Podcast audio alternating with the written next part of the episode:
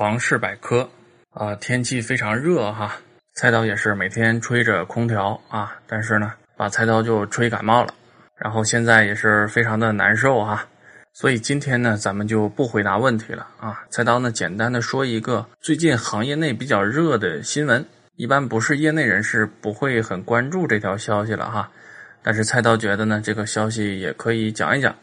这个新闻是什么呢？这个新闻就是前段时间地产行业的龙头老大啊，万科在股票市场上遭遇举牌啊。什么是举牌呢？简单来讲，就是有公司在二级市场上收购万科的股票啊。我们从小看香港电视剧啊，这种情况非常的多啊。一般都是两家公司，其中一家公司被另一家公司恶意收购啊，等等吧，为了达到商业上的一些目的。甚至于呢，是商业之外的一些目的。万科这次的被举牌呢，其实就类似这种啊。这家举牌万科的企业是谁呢？叫做前海人寿啊，是深圳的一家保险公司。具体的内容呢，大家可以去网上找新闻来看，写的都很清楚啊。在这儿呢，菜刀就不多说具体的内容了。总之就是前海人寿通过在二级市场对万科股票的收购，已经控制了万科全部股份的百分之十。有朋友说百分之十也不多呀。正常来讲，要控股不得百分之五十一嘛？哎，万科呀，恰恰是一个很特殊的公司啊，在中国的这些上市公司里边比较特殊，它是一个股权高度分散的公司。它的第一大股东呢是央企啊，华润。而从目前的材料来看呢，华润作为第一大股东，也不过才持股百分之十四点九，而前海人寿控股万科百分之十啊，就已经变成第二大股东了。由于万科的股权比较分散嘛。这就导致有收购意愿的公司啊，在市场上收集筹码比较容易，而且前海人寿到目前还表示啊，在未来的十二个月内，不排除继续增持万科股票的这样的可能性。那意味着什么呀？那意味着就有可能前海人寿要和华润争夺万科的第一大股东这样一个位置，啊，是理论上存在这个可能的。当然，华润也本身可以增持的哈，只不过到目前为止呢，华润还没有动作。那有朋友问了。华润作为目前的第一大股东啊，持股也不过才百分之十四点九。前海人寿就算超过了华润，变成了第一大股东，那离百分之五十一的绝对控股还有很大距离呀。他要争这个第一大股东有什么意义呢？那当然是有意义的嘛！啊，无利不起早，争做第一大股东，最起码从最基本的层面看啊，还可以向董事会派出董事嘛。当然，前海人寿现在作为第二大股东，也是可以派出董事的哈。但是前海人寿方面表示呢，暂时还没有派驻董事的意愿。在菜刀看来呢，应该是他的战略意图还没有充分的完成。等他完成之后啊，一定是会派的。这就是这个新闻。关于这个新闻，菜刀怎么看呢？咱们还是先说结论啊。从舆论包括业内对这件事情普遍的反应来看，大家目前呢还都是比较看好万科的，觉得呢前海人寿啊自身的实力呢其实并不是特别的够。再加上万科的第一大股东啊华润啊巨无霸一样的存在，所以业内和舆论普遍认为呢，前海人寿对万科的收购应该是虚惊一场，不会对华润的第一大股东的地位和目前万科的治理结构啊产生根本性的冲击啊，这是一个普遍的看法。但是菜刀觉得呢，这种看法可能过于乐观了。在菜刀看来，前海人寿之所以这么干，肯定是有它的道理的。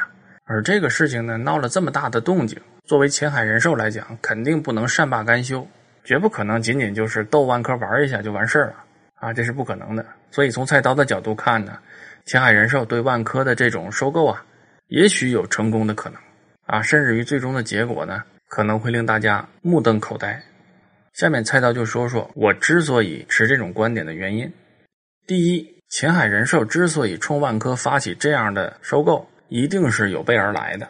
而且战略意图应该非常的清晰，最后达到的目的就是说他想要什么，也一定是非常明确的，只不过现在咱们都不知道而已。所以从目前事态的发展看啊，大家都不看好前海人寿，都看好万科，认为万科实力更强。但是前海人寿究竟手里边有什么样的牌，你根本不知道。这就和打仗是一样的，商场如战场啊。而且就为了收购万科这百分之十的股份。前海人寿啊，目前据估算已经付出了一百六十亿人民币的成本。虽然它是一家保险公司啊，大家感觉起来应该是比较有钱，但是如果大家稍微了解一下前海人寿的背景，应该就能清楚，这一百六十个亿对于前海人寿来说并不是一笔小钱呐。为什么？因为前海人寿和什么中国平安呐、中国人寿啊等等这些保险公司是没法比的。那些公司背景啊，确实是非常的强悍。而前海人寿呢，是一家纯粹的民营的保险公司，主要的控股方是深圳当地的一家民营地产企业啊，叫做宝能集团。而宝能呢，由于这几年的资本运作呀，让人觉得眼花缭乱啊，所以说在市场上呢，把它的相关的一些产业和关联公司啊，称为宝能系。而前海人寿就是宝能系的一个重要的组成部分。所以从背景上来讲啊，它并不是特别的强悍。而从资历上说呢，啊，就更浅了。是一二年的时候，前海人寿才拿到这个保险的牌照。虽然这几年它的业务发展的非常的迅猛哈，但是呢，从整体的业务体量，尤其是业务的稳定性上来说，前海人寿作为一家保险公司，和那些老牌的实力雄厚的保险公司还是没法比的。所以在这种情况下，他拿一百六十个亿收购万科百分之十的股权，而且未来还可能继续增持，这个资金成本对于他来讲并不算小。啊，那么在这种情况下，他一定是有备而来的，只不过咱们不知道他最后在哪儿埋伏着啊，最终他到底要在哪儿捞一笔啊？他最终的目的到底是什么？只不过我们现在不知道啊，也许是声东击西呢啊，也有这可能啊。表面上是冲着万科的大股东去的，但其实可能有他自己的小算盘，对吧？所以从这个角度上来讲啊，前海人寿有备而来，万科在明处，前海人寿呢在暗处。所以说，最终的结果是不是万科一定会完胜啊？这个不好说的。第二点原因呢，还是从这个动机角度上来讲，如果前海人寿不能达到自己的目的的话，那么他投入这样巨额的成本，这个意义究竟何在呢？对吧？你比如说，他拿了一百六十个亿啊，换了万科百分之十的股份，然后呢，第一大股东他也当不了，进一步的收购他也做不成，更不要说对万科形成控制，那么他做这些事情还有什么意义呢？难道就为了拿万科的百分之十或者百分之十五的股份，就纯粹做一个财务投资者吗？所谓财务投资者，就是回头把这股份再卖了啊，赚个差价。但是中国 A 股现在这样一个形势的话，我觉得这个可能性非常小。或者说他拿这个股份就是到银行去抵押啊，然后获取这个银行贷款，这个也没有意义嘛，对吧？他有一百六十个亿，他直接拿来用好不好？当然，菜刀并不知道这个啊，保监会对于保费这一块是不是有相关的规定哈？比如保费不能拿过来直接进行，比如地产这种业务的投资啊，因为我们刚才讲了嘛，前海人寿背后的这个实际控制人是宝能系嘛，宝能是做房地产的，而且前海人寿和宝能系之间啊，在地产项目和地产业务上确实也有非常多的关联交易。如果前海人寿是想通过这样的方式来规避证监会的相关规定的话，那他为什么要选万科呢？是吧？那市场上的公司有很多嘛，啊，他们随便买一家公司的股票，其实都是可以拿到银行去抵押的嘛。而他又偏偏选了万科这样一家地产公司，是吧？而宝能呢，以菜刀的了解，到目前为止还没有一个特别让他满意的地产运作的平台，所以他来举牌万科一定是有他的目的的啊，否则就没有任何意义了。这是第二点原因。第三点原因呢，就是到目前为止，万科方面呢。包括他的大股东华润方面，到目前为止没有任何的动作。正常来讲啊，举牌的公司来收购你股份的公司已经变成你的第二大股东了，这是一个非常危险的信号啊。在这种情况下，作为第一大股东，如果他想维持自己的这个第一大股东的位置的话，他一定是会增持的。但是到目前为止，华润没有这个动作。当然，这也可能和华润在万科中的这个地位有关系啊。因为华润虽然是万科第一大股东，但是这么多年以来，他纯粹真是一个财务投资，他对万科的经营和管理其实没有什么实质性的参与，而万科一直是掌控在以王石为代表的这个职业经理人的手里边的。但这个和王石本人的这个个人背景啊、江湖地位啊，这个都是有关系的。那么这样看呢，华润没有动作，也许是有道理的。但是如果大股东易主的话，对谁的影响最大呢？就是对现在的这些职业经理人啊，管理层影响是最大的。管理层总该有动作呀。我们看，从去年开始啊，就为了防止恶意收购，万科呢成立了盈安基金，就是替这个管理层持股的，并且一年时间呢，连续十几次的增持啊。到目前为止呢，盈安基金已经持股万科百分之四点四八。在面对前海人寿收购万科股份这样的情况下，就算华润不着急。但是万科的管理团队啊，万科的管理层，他们总应该是着急的呀，因为华润做大股东可以做甩手掌柜，什么都不管，管理层完全说的算。但如果大股东换人，甚至于前海人寿通过增持控股万科的话，那管理层就没得玩了。所以管理层应该是着急的，而管理层和第一大股东华润之间，他们是一致行动人呢。这是十几年在一起战斗啊，牢不可破的友谊啊。所以从管理层的角度上来讲，他也应该希望华润能够增持。同时呢，管理层团队也应该通过自己的英安基金对股份进行增持，这才是万科面对这个事情应该有的一个正常的反应。但是到目前为止，我们看呢，不论是华润还是万科的管理层啊，都没有动作，甚至于对外也没有什么消息出来。到目前为止，只看到过一个消息，那就是那就是王石和郁亮他们两个一起和华润进行了一个非正式的会谈。至于说会谈内容是什么，咱们也不知道，而且也只是一个私下的磋商，而这个磋商呢，也没有什么结果出来。所以面对这一次前海人寿的收购啊，万科方面的表现。让蔡涛觉得呢，其实是有一点反常的。好，这是第三个原因。那第四个原因呢？那就是前海人寿试图收购万科这样的事情，其实已经不是第一次出现了。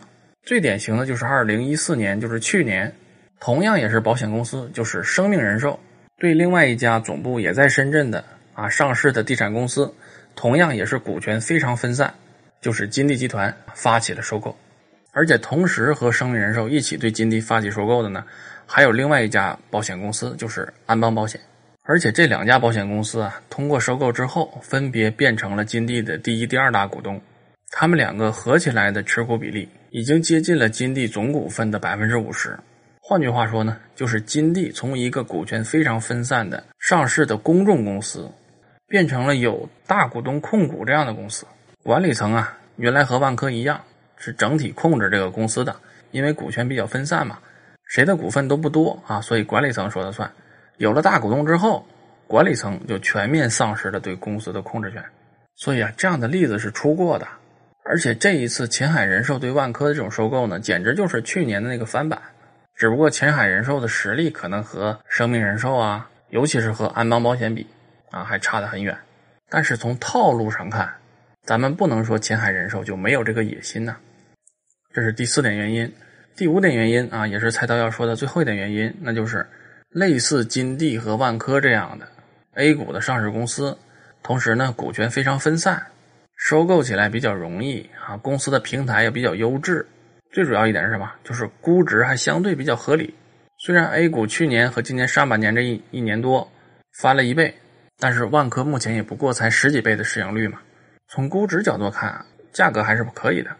而市场上这种类型的公司啊。本来就很少，啊，同时满足这些条件的公司本来就很少。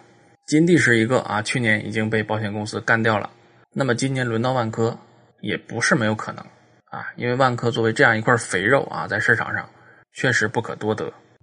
好，以上呢就是菜刀对于这件事情的几点看法。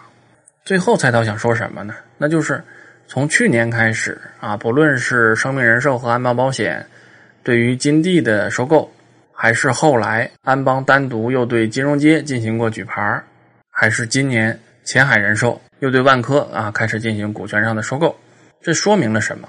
蔡道认为呢，最起码说明一点，那就是中国的金融资本呐已经开始崛起，包括我们的保险公司啊，又频繁的到国外去收购国外的资产，包括我们现在呢也开始允许民营银行的设立，再包括呢很多金融机构。频频的涉足很多不同的领域，比如平安啊，开始做陆金所啊，P to P 它也开始做了，还做平安好房啊等等这些东西，房地产金融啊等等这些东西，这都说明了金融资本在崛起。金融资本的崛起呢，一方面可能预示着我们的金融体制啊在发生变化，或者说金融改革啊在推进。那么另一方面，这种金融资本崛起的背后到底是什么？也许才是我们可能更应该加以关注的。啊，至于是什么，菜刀就不多说了，大家可以自己去思考。好，本期节目就是这样。今天菜刀这个状态不是特别好啊，所以感谢大家啊能够坚持收听到现在。今天就是这样，我们明天再见。